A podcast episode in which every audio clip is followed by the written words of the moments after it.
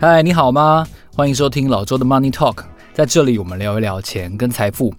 今天这期节目呢，老周要跟你分享一个我想要谈很久了一个话题，是一个香港非常知名的富商李嘉诚的经营智慧。我想要跟大家谈哦，不要怀疑李嘉诚的智慧，因为过去五十年来，绝大多数的时候他都是对的。其实李嘉诚在香港是一个非常非常传奇的代号，一个符号，甚至香港曾经有一个虐称哦，一个开玩笑，就是说香港有一个李氏力场哦，就是说李嘉诚先生造成的重力场，一个一个重力的效应。为什么有这个重力的效应呢？因为有非常多次这个台风、强烈台风吹到香港附近的时候呢，刚好就疏几嘞，然后就划过去，然后就没有侵袭到香港本地。那也没有造成更多的伤害。大家知道吗？其实香港的台风假是放半天的，也就是说，他们的这个黑色暴雨啊、八号风球啊，其实都是可能只有放半天。可能也是因为他们的整个地理区域哦比较小，回到市中心上班。没有像台湾那么麻烦呢，我觉得是一个很大的重点。所以李氏立场曾经是台那个台湾很难理解，因为台湾人在在商界好像没有一个呃，对于台湾人的生活方方面面有过这么大影响力的商人出现。有了，你说郭董曾经长期的盘踞这个新闻的版面，但是郭董的事业版图没有像李嘉诚这么。包山包海啊！大家如果可以去查询一下李嘉诚的这个长江实业，他到底有哪些业务的时候，他有电灯，然后有燃气。以前他旗下的子公司之一是屈臣氏，然后他自己的建设的这个子公司又盖了非常多香港人住的房子。那你看这么多这个。基建也好啊，或者说建设，或者是乃至于民生公用事业的项目，香港人的日常生活，连屈臣氏都曾经是他的业务之一的时候，真的是包山包海。台湾好像没有一个这样子的商界的角色，所以李嘉诚之于香港人，好像台湾人相对难以理解。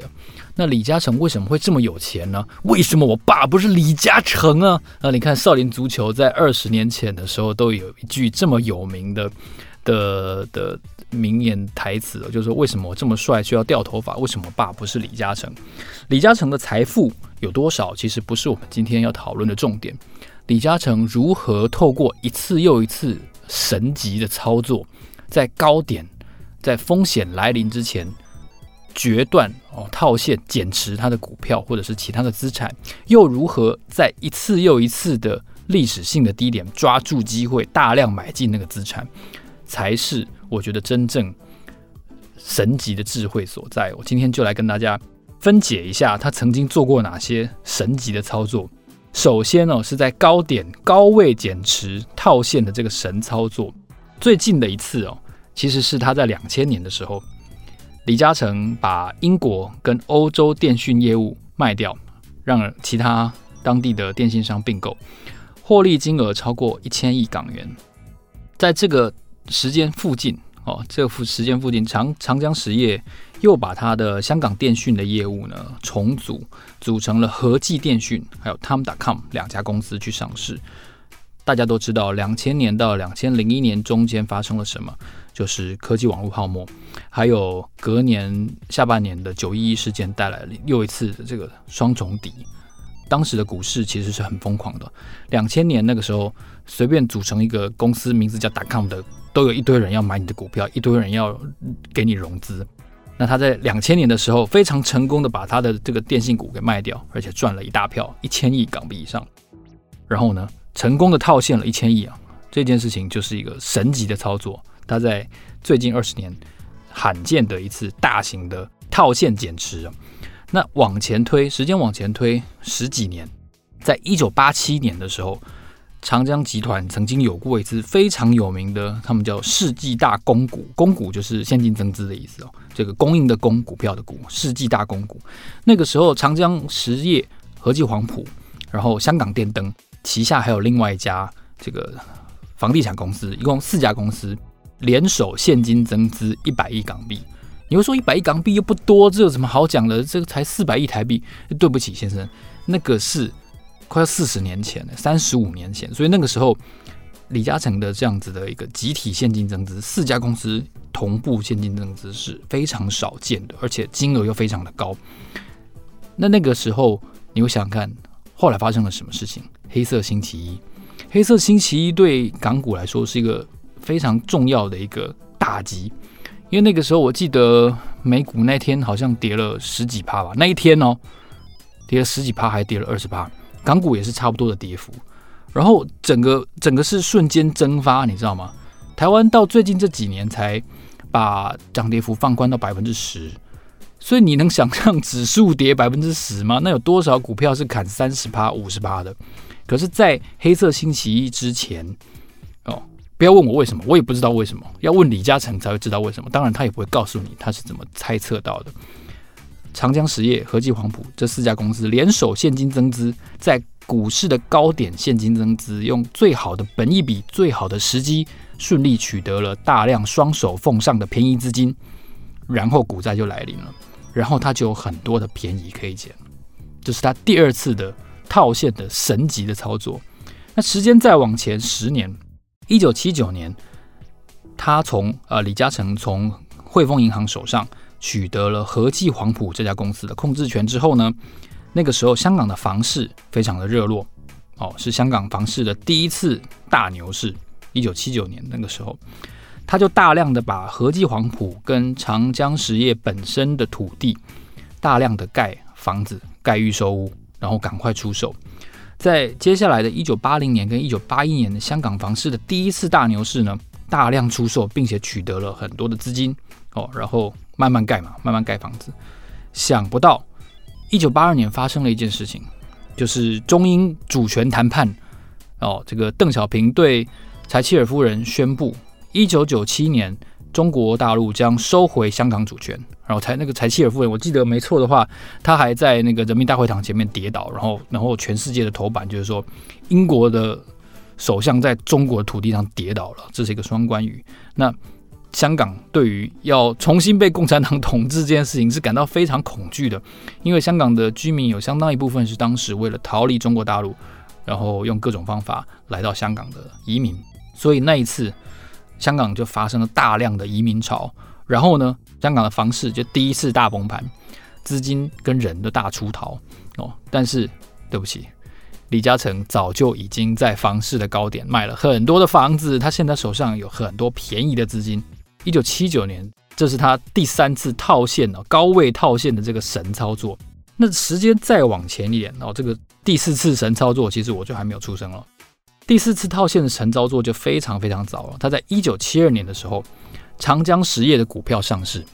我跟大家说明一下，长江实业股票代号零零零一 HK，有没有很屌？一号诶，台泥是几号？一一零一。就等于是台泥的地位，你知道吗？它是香港联合，当时还叫联合交易所，香港联合交易所第一支挂牌的股票。所以为什么李嘉诚今天在港股，在香港商界有这种神级的的的声望，就是因为他的公司上市的非常早。那一九七二年长江实业上市之后呢，隔年哦，香港股市就跟全球股市一起大喷出，大喷出，疯狂的喷出。一九七三年嘛，那一九七三年的时候，其实那个时候哦，据这个曹仁超先生在后来在《信报财经月刊》有提到，大量的股票被李嘉诚卖掉，名下的股权他减持套现。那你会说他是经营者，他董事长呢？董事长每个跌股票啊，你敢丢？其实说真的，行情好的时候不卖，你要什么时候卖？你要传子传孙吗？对不对？这个。碰到的时候你就知道了，你自己也是会卖了。我觉得不用不用太苛责他了哈。这样大量股权套现，一九七三年大家知道发生什么事情吗？有两个，第一个第一次石油危机，啊，第二个股价大跌，有没有很神？有没有超神？他是怎么判断这一次又一次股灾与套现时机的这个拿捏？你看两千年的时候，他赚了一千亿港币，他卖了股票。一九八七年的时候，他现金增资，然后呢，黑色星期一。一九七九年的时候，他大量的卖预售屋，然后在隔年，在在三年后，中国要收回香港主权的宣布的时候呢，他手上就有非常多便宜的资金可以运用。然后呢，最早最早是他在股票上市之后，看到行情非常好，然后大量减持自己名下的股权。他是怎么判断风险跟报酬之间的关系？老实说，我研究了很多次，但是我还没有办法跟大家好好的说明。我只能说，巴菲特对于贪婪跟恐惧之间的界限，如果拿捏的最好的是巴菲特跟 Munger，那我认为在华人世界拿捏的最好的可能就是李嘉诚。那接下来呢，我们说完了套现的神操作之后，他手上有这么多钱，对不对？李嘉诚拿来做什么呢？哦，这是一个我觉得另一点大家值得在投资上、在金钱的行为上非常值得大家参考的事情。低阶的神操作有套现的神操作，当然就有低阶的神操作嘛。第一件呢，距离我们时间点最近，就是他在二零二一年今年的时候。呃，长江实业跟另外一个长和啊、大量的买回库藏股，那已经接近了他持股的大股东持股的上限，他有可能随时都会做私有化等等的这样子的布局。虽然没有宣布，但是我觉得可能性是存在的。这是他在我眼中哦，第一阶的神操作的第一个例子。那第二个例子呢，就要往前相当长的一段时间了，就是在一九八九年的六四事件之后呢，李嘉诚不只是继续看好中国大陆的投资前景，而且他用行动去支持中央政府，他全力的进军中国房地产，全力进军哦，他那个时候在全中国应该有超过一百万平方米的土地储备，当时这个。报道说不要让李嘉诚跑了这一系列的一些追踪的时候，其实大陆媒体都提到这件事情。那同时呢，他也用行动投资香港来看好香港，他把现金哦投资香港电信业，哦投资的相当大。那我刚才也提到嘛，他不是说在两千年的时候把香港电讯重组上市吗？哦，其实埋下伏笔就是在一九八九年的六四事件之后。其实那一次事件让外界对于中国大陆曾经是一度。几乎完全丧失信心的。那有李嘉诚这个定心丸哦，这个定海神针，我觉得对于整个香港的商界应该是起到一个相当大的一个震撼，不能说震撼，振奋的一个作用。哦，这是他在我眼中第二次的这个低阶的神操作。那第三次呢，要往前推，也就是一九八二年，我刚才提到中国宣布要收回。九七香港主权的时候，很多的香港人都移民嘛，哈，然后很多英商也都撤资。其中一个呢，就是我们可能有有所听闻的，叫做怡和洋行。怡和洋行也在一九八二年之后准备从香港撤资。那那个时候呢，李嘉诚就看到了机会。我刚才提到，他在七九年到八一年之间，不是透过卖土地跟卖预售屋赚很多钱吗？当时他大笔的这个从房市来的这个套现资金呢，他就收购了一家公司，叫做香港电灯。香港电灯顾名思义就是负责香港的这个发电事业嘛，哈。他把香港电灯名下的一个发电厂，在港岛北角的发电厂迁去一个离岛叫压力洲。然后呢，他今天北角的这个城市花园呢，就是当年的北角的港灯发电厂。然后后来呢，再从鸭绿洲把发电厂哦迁移到南丫岛哦。南丫岛，我记得好像周润发是不是就就是来自南丫岛？我有点记不得。然后压力洲的土地呢，就盖成了今天的这个住宅区海怡半岛哦。然后同时呢，有一家水泥厂叫做青州英泥，青州英泥的土地呢，跟黄埔船坞的土地在合并，它又盖成海逸豪园。然后香港有另外一家电力公司叫中华电力，哦，简称中电。中电跟香港电灯又联合。把位在红磡哦，就是演唱会的那个红磡，红磡的发电厂呢，搬迁到龙鼓滩，就是随着设备跟传输这个设备的演进，它能够把离岛的发电厂的电力运过来嘛。所以你看，从港岛把发电厂迁移到外岛，然后再把外岛呢，把发电厂迁移到一个更远的离岛，把这个土地不断的运用，随着经济跟人口规模的扩大呢。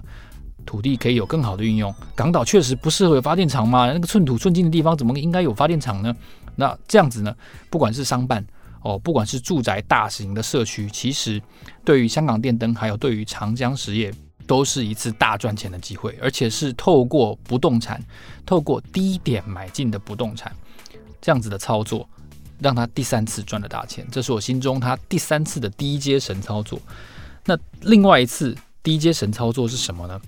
我刚才提到，他在一九七三年的时候，这个第一次石油危机的时候，因为香港股灾的关系，长江实业的股价跌得很惨哦，跌到最低点就是一九七四年的时候，李嘉诚把他先前套现的钱拿来认购长江实业发行的新股，然后呢，长江实业得到了六千万港币的资金。那个时候他认购一股是三块钱。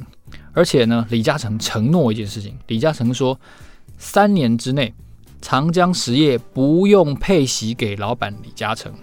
这代表什么？代表老板要全心全意的为公司其他的股东哦牺牲奉献啊、哦，不用说牺牲奉献了哦，就是鞠躬尽瘁了哈。那这点就蛮重要的，因为老板本人认很多股票，然后呢，而且老板本人还不收不收股息哦，哦，股息发给其他的小股民。这个有没有就甘心没？哇，真的是有一种很大的一个一个定心丸的作用。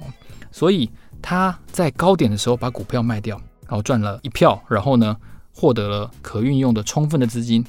隔年股票跌低了，然后呢他危机入市，哦参与现金增资，诶，公司是他的，他参与现金增资，然后同时最重要的是他博得了非常好的这个金融市场的形象。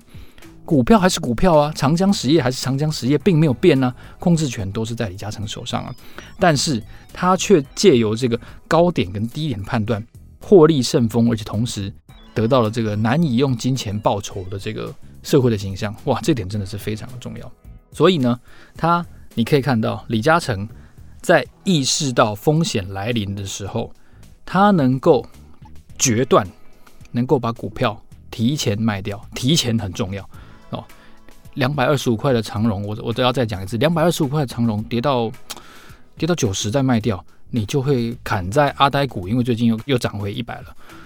那可是李嘉诚在机会来临的时候，他也绝对不会有这种面子问题，他也不会说，哎，我我这么这么低买好吗？他完全不会挂心这些事情。在高点他会毫不留恋，在低点他也从来不错过他眼中的机会。这一点是非常非常厉害的哦，因为你看我刚才细数了过去他在高点跟低点所卖掉跟增加持股的东西，并不只是股票这么单纯哦，他会现金增资，他会卖预售屋跟土地，他会什么？他会买他自己公司的股票，然后呢，他会迁移这个土地上面的这个原有的这个事业。维持事业的同时呢，他会把这个土地拿来做更好价值的运用，综合了这个股权的融资、股权的套现，然后土地的套现、土地的增持，然后还有库藏股，然后海外股权的 IPO，非常复杂的一连串的财务的操作，对不对？它不是只有在港股，不是只有在香港的土地哦，它的交易的项目跟进出的范围都非常广泛哦，扩及到全世界哦，这一点。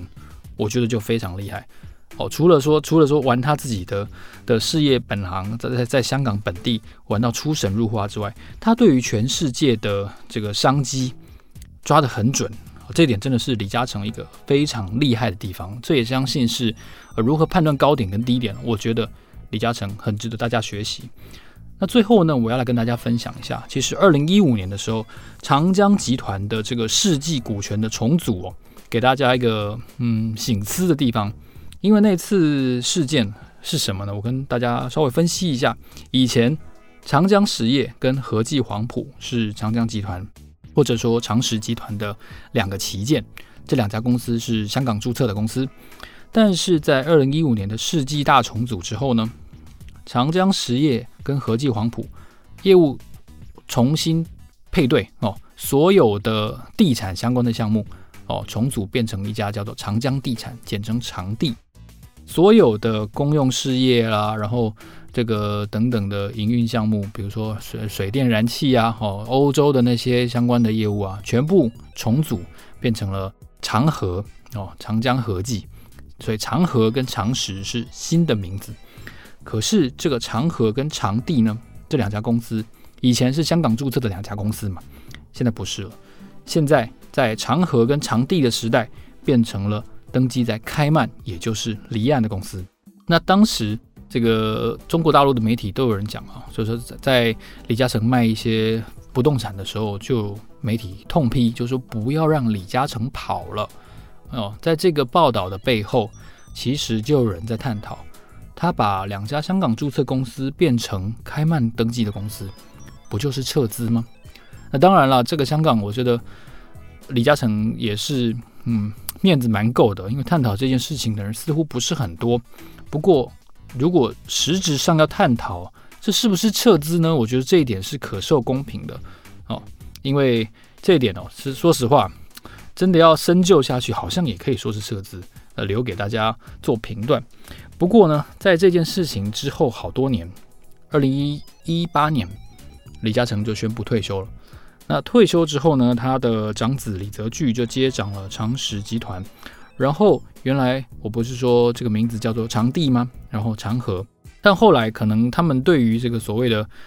长江这个名字哦，还是非常非常的嗯看重，所以现在的名字叫做长河跟长实，那太复杂了，所以你只要记得两家公司就可以了哦，就是一个是代号零零零一，然后呢代号一个是一一一三哦，所以这两个呢其实就是呃长江集团的旗舰，你只要这样记得就可以了。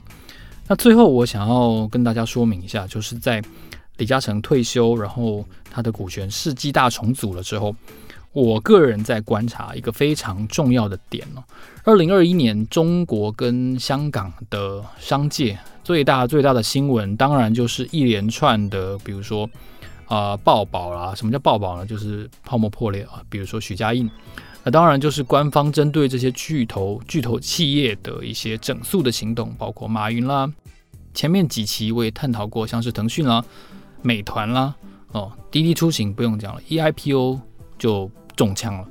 那这一连串巨头企业家哦，说到企业家，那个那个字节跳动的张一鸣，好像前两天就卸任董事长了嘛，这是怎么一回事呢？那拼多多的黄峥也卸任董事长了，他说他要去做研究。OK，公司刚 IPO 没多久，你就说你要去做研究了，看来这个研究的这个魅力是相当大哈。那背后到底基于什么，我们不知道，我们也在此不做探讨。但是看来，企业家中，特别是中国大陆的企业家，在过去这十几个月当中碰到的压力是相当大的。这个时候，我们不由得又要怀念起这位退休三年的老前辈哦，老行尊李嘉诚。他到底想要做什么呢？如果他今天还没有退休，他又会做什么？那我觉得，刚才我有提到，二零二一年的时候，呃，长江实业大幅的回购库藏股。回购股票会不会最终让公司下市，变成一家私有化的公司？也就是说，我下市，那我跟政府、我跟监管就没关系了吧？对不对？会不会这样子呢？我觉得可能性是存在的。财讯双周刊有一个我很重视的呃专栏叫索贝克，索贝克认为私有化的可能性不高，他认为可能是。把股权到欧洲去双地上市、两地上市，也许也许会，不过他的这个账上的资产净价值跟他委托顾问公司去重估的价值有非常大的落差，现在的市价远远超过他列在财报上的资产净值，他会不会嗯，就像当初卖掉电信业务那样子，一口气把一大包。嗯，资产全部用市价卖掉，然后大幅的增加配息，然后让公司实质上缩水呢？如果不私有化的话，它会不会这样执行？这也是一种猜测哦。我觉得在此先留下一个伏笔。当然，也是因为我没有答案。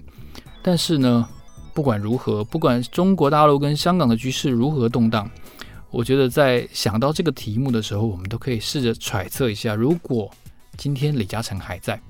他会做出什么样的决断？今天他会是买还是卖呢？哦，在我刚刚隶属了他的四次神套现跟四次神低阶之后，我个人有我心中的答案。如果你是香港的朋友，如果你关心香港的局势，或者说你对这个题目很感兴趣，欢迎你在 Apple Podcast 留言告诉我，你觉得在现在的局势，呃，李嘉诚是会买还是会卖呢？